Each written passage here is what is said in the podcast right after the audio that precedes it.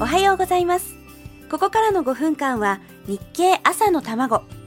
世の中で生まれているものと言葉と出来事に経済というスパイスをかけて会社に行くのがきっと楽しくなる。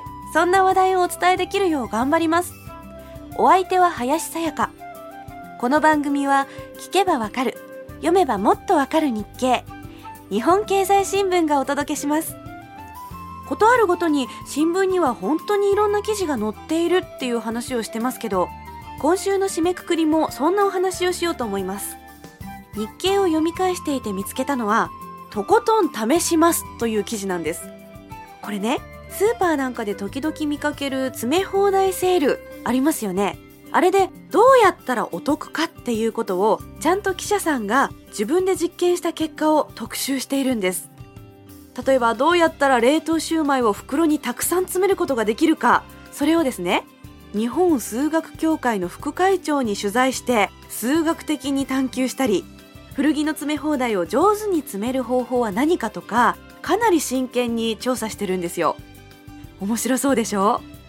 その記事によりますと揚げシューマイの場合はレンガを積む要領で互い違いに積んでいくと隙間なくたくさん入るんだそうです。ねすごいでしょ？この方法を得得する前は袋に18個しか入らなかったのに25個入れることができたそうですよ。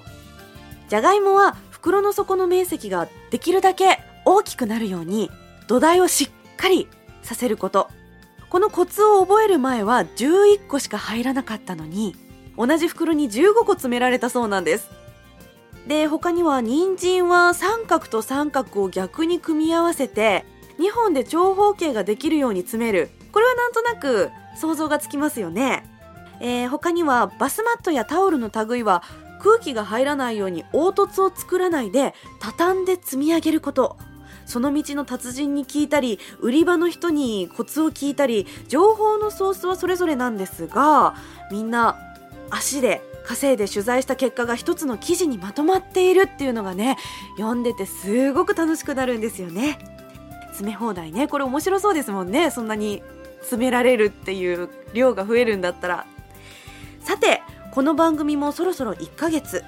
私はまだまだひよこのままですけど日々いろんなことを吸収させていただいています。そうですね。例えば G20 の会議に出席した20の国と地域これ全部わかります？私はほらまだまだほら何度も言いますけどひよこですからまた今度勉強しておきますね。それとかこの番組で何度も何度も出てくる経済という言葉。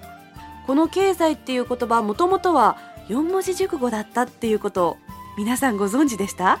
私知らなかったです。